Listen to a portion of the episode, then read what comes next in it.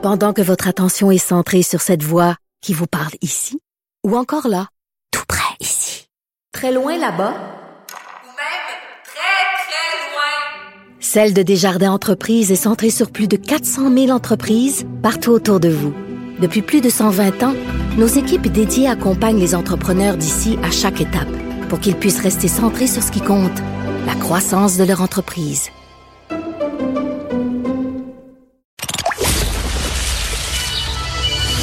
De 13 à 15, Les effrontés. deux heures où on relâche nos bonnes manières.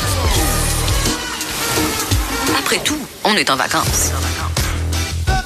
Cube Radio. L'alimentation, c'est un sujet qui m'intéresse beaucoup, évidemment, euh, pour moi-même, mais aussi parce que j'ai des enfants. On- je suis tout le temps en train de lire euh, des choses pour savoir comment m'alimenter mieux, quels aliments euh, choisir, mais aussi depuis quelques temps est entrée dans la donne la question environnementale, évidemment. Euh, on nous enjoint à manger moins de viande, à consommer plus de produits végétariens, plus de légumineuses. Et là, quelque chose d'assez préoccupant, il y a une étude qui est parue, j'ai lu ça dans la presse, où on disait que la consommation de légumineuses allait être en croissance dans le monde, donc devrait progresser. Mais paradoxalement, la consommation de viande, elle aussi, devrait progresser dans les prochaines années, ce que je trouve complètement paradoxal. Et j'avais envie d'en jaser avec la docteure en nutrition Isabelle Huot. Je l'ai au bout du fil. Bonjour Isabelle. Hey, bonjour Geneviève. Écoute, une statistique qui a rien pour nous enchanter, non? Oui. Oui, effectivement. Mais quand on regarde, c'est vraiment un portrait mondial. Donc, c'est sûr que quand on regarde les pays comme l'Asie, comme le Pakistan, qui consomment essentiellement des légumineuses, du riz, euh, des grains entiers, avec l'accroissement du revenu, il y a une augmentation de la consommation de viande. Ça, c'est au niveau mondial. Donc, dans un pays où les habitudes sont par définition des aliments essentiellement d'origine végétale parce qu'il y a un manque de revenus, les gens ont de la difficulté à, bien se nourrir, il y a beaucoup de malnutrition. On, euh, dès qu'une augmentation du PIB, ben, ça va avec une augmentation de la consommation de produits carnés. Euh, si on regarde dans un pays comme le Canada où le revenu est quand même plus ben là, au contraire, on voit une diminution de la consommation de viande, surtout dans les couches de la société les plus euh, avec un revenu plus élevé, puis ça va avec le niveau d'éducation aussi, puis ça va avec la conscience environnementale, effectivement.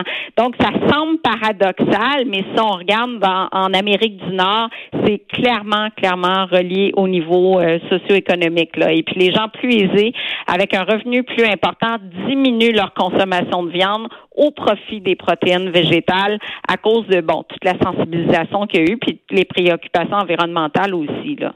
Ben c'est ça parce que évidemment euh, c'est une réflexion qu'on a collectivement en Amérique du Nord. Moi la première, mais en même temps j'ai l'impression puis là. euh, tu sais, on, on jase là. Tu sais, j'ai l'impression qu'on démonise un peu la viande. Il y a quand même, il y a quand même des avantages à consommer des petites quantités de viande. Il faut pas les oublier. Oui. Mais ça, c'est un bon point parce qu'effectivement, puis on le voit beaucoup chez les jeunes, les milléniaux, là, qui disent non, non, faut absolument plus consommer de viande. Je comprends euh, l'argumentation environnementale, mais pour la santé, un peu de viande, euh, c'est bien correct aussi. Là, on a du fer, on a du folate, on a de la vitamine B12, on a quand même des nutriments qui sont quand même très santé, qui contribuent à la santé. Et puis le- le- la décision de ne plus consommer de viande du tout, ça vient avec une intervention nutritionnelle où on doit s'assurer de rencontrer, surtout chez les gens qui excluent tous les produits d'origine animale. Les donc, vegans. Quand il n'y a plus de produits. Ben exactement. Donc euh, vegan, végétaliste, où on n'a plus de produits laitiers, on n'a pas d'œufs, on n'a pas de fromage, c'est quand même complexe. On a plusieurs euh, parents qui arrivent ici dans nos cliniques puis qui disent bon mais là attention, ma fille est devenue vegan euh, et puis bon elle a elle a de l'anémie par déficience en fer ou par déficience en B12. Faut quand même être prudent. Puis on le sait dans les études populationnelles, les végétariens sont en meilleure santé, mais c'est pas nécessairement parce que ils excluent la viande, mais c'est qu'ils mangent plus de grains entiers, moins d'aliments transformés.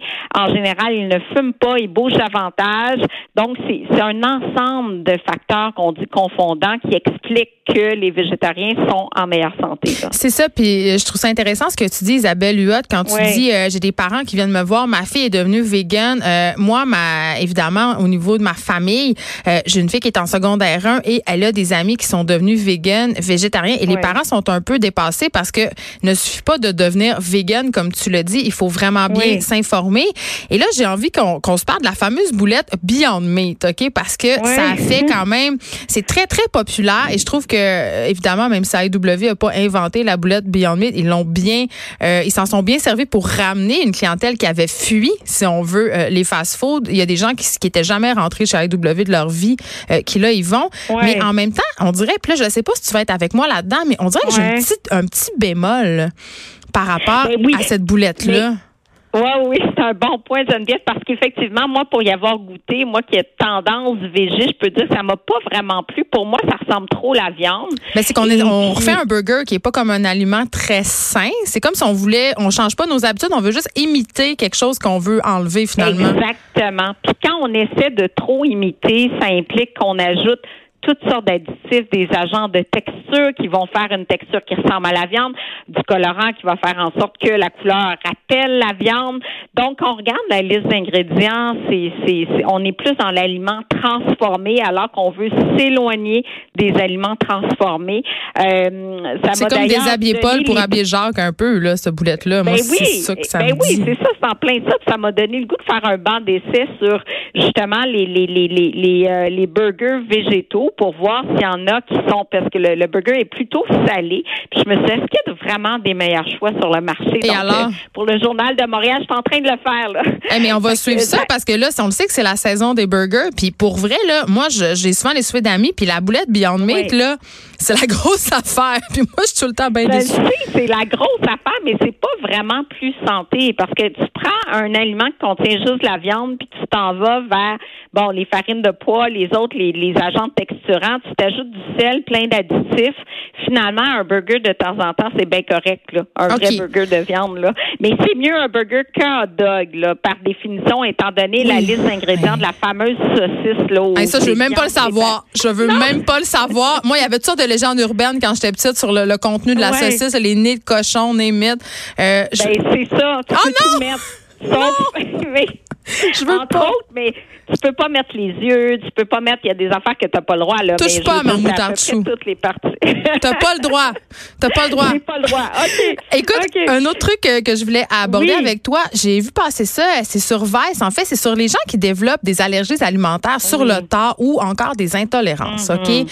Euh, et là, moi, j'ai plein de monde autour de moi qui était allergique à rien, qui là tout d'un coup, euh, là on parle pas du, là on, Ouais. on parle pas du gluten, on en a assez parlé là, mais euh, toutes sortes d'aliments pour lesquels les gens euh, font de l'évitement. Il y a de plus en plus de diètes d'évitement. Tu sais, on pense entre autres à FODMAP là, qui est comme une diète d'évitement pour les gens qui ont le colon irritable, mais on dirait euh, qu'il y a des gens qui adoptent ces diètes-là pour des raisons qui sont pas médicales, entre guillemets, mais pour les allergies quand même, je remarque Ouais. que ça arrive de plus en plus. Puis est-ce qu'il y a une raison à ça? Il paraît que ça aurait rapport avec notre microbiote qui est faible ou quelque chose du Ah, genre, mais Tellement.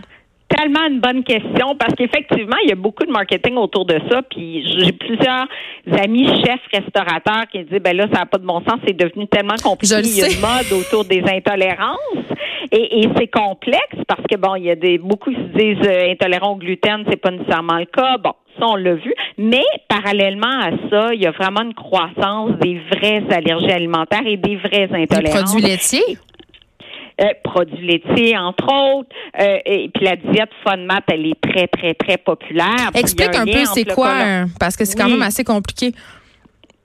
Ah oui, c'est très compliqué cette diète-là. C'est une diète qui va exclure beaucoup de glucides qui vont fermenter au niveau de l'intestin puis causer des symptômes abdominaux. Donc, il y en a beaucoup qui ont des douleurs abdominales, des gaz, des ballonnements, alternance, diarrhée, constipation.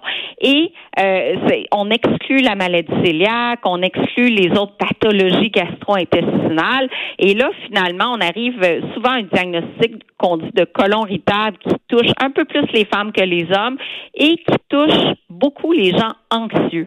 Et souvent, du point de vue de la thérapie, quand on gère mieux ses émotions, qu'on diminue l'anxiété à travers le yoga, à travers de la méditation, peu importe, à travers d'autres stratégies qui ne sont pas alimentaires, la tolérance s'améliore considérablement. Et, et ça aussi, il y aurait un lien avec le microbiote parce que euh, dans, dans l'étude qu'on citait justement sur le- la montée des allergies, peu importe l'âge, il y a plein d'hypothèses.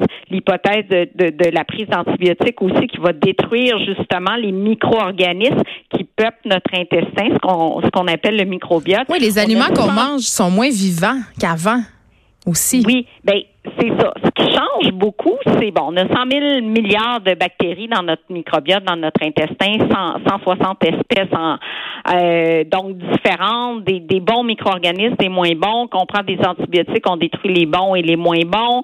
Donc ça, ça peut affecter le, le microbiote. C'est beaucoup, beaucoup l'avenir. Donc euh, on étudie le microbiote en lien avec l'ob- l'obésité, en lien avec les allergies. Les gens qui ont un microbiote défavorable ont plus d'allergies alimentaires. Donc, les stratégies d'intervention maintenant, c'est de se dire, OK, comment je peux améliorer la santé de mon intestin? Ça passe par éviter les additifs alimentaires parce qu'il y a des études qui ont rapporté que les faux sucres et, et que des additifs comme le polysorbate 80, par exemple, qu'on va trouver dans, dans des vinaigrettes du commerce ou, ou, ou dans des crèmes glacées, vont jouer de façon défavorable sur le microbiote. Et, et le fait qu'on mange moins de fibres alimentaires aussi, beaucoup ont retiré les produits céréaliers en disant, bah, ça me fait engraisser, ou il y a du gluten, ou il y a ci. Et les fibres alimentent nos bonnes bactéries, créent ce qu'on, une composante qu'on appelle le butyrate, qui a une action anti-inflammatoire, qui va réduire aussi euh, la prévalence, ça reste une hypothèse des, des, des Mais les probiotiques, ça marche-tu? Parce que j'ai tendance à penser que pour avoir une santé intestinale vraiment bonne, il faut consommer justement ces fameux probiotiques-là qui essayent de nous vendre à grands coups de marketing assez intense, là. Ouais, ben moi j'y crois aux probiotiques, mais quand on regarde les études, ce qu'on n'a pas déterminé encore à, à l'heure actuelle, c'est quel probiotique en quelle dose pour quelle action. Donc c'est très difficile de dire ben prends tel produit. Il y a quelques études, par exemple sur le bioca, pour euh, diminuer le risque d'attraper le C difficile si on est hospitalisé. Ou si on va en voyage. Et oui, effectivement, c'est ça, mais c'est, on n'est pas capable encore d'arriver vraiment avec une prescription. On le sait, par exemple, que le produit Align qui est vendu en pharmacie va aider les gens qui souffrent de colon irritable. Maintenant, ce qui nous reste à déterminer, c'est pour toutes les autres pathologies et symptômes gastro-intestinaux, quelle dose? Est-ce que c'est un multisouche? Est-ce que c'est une souche unique? En quelle concentration? Faut que ça reste vivant. Est-ce que le kombucha, est-ce que les produits fermentés, le miso, le tempeh, euh, sont aussi efficaces? Et, et si oui, faut en prendre combien? Euh, c'est une science qui est en constante évolution. Là. Oui, puis c'est pour ça que tu es là, c'est pour nous aider à y voir plus clair dans tout ça. Merci Isabelle Huot de nous avoir parlé et je veux absolument que tu me fasses une promesse. Je veux que, Oui. tu, je veux que tu viennes me reparler euh, de ton truc sur les boulettes végétariennes. Là, je pense que ça va intéresser pas mal de monde quand tu vas avoir fini de t'y intéresser. C'est bon? Ben, avec, avec plaisir, c'est un rendez-vous. Merci beaucoup. On s'arrête un instant. Merci. Merci. Bye.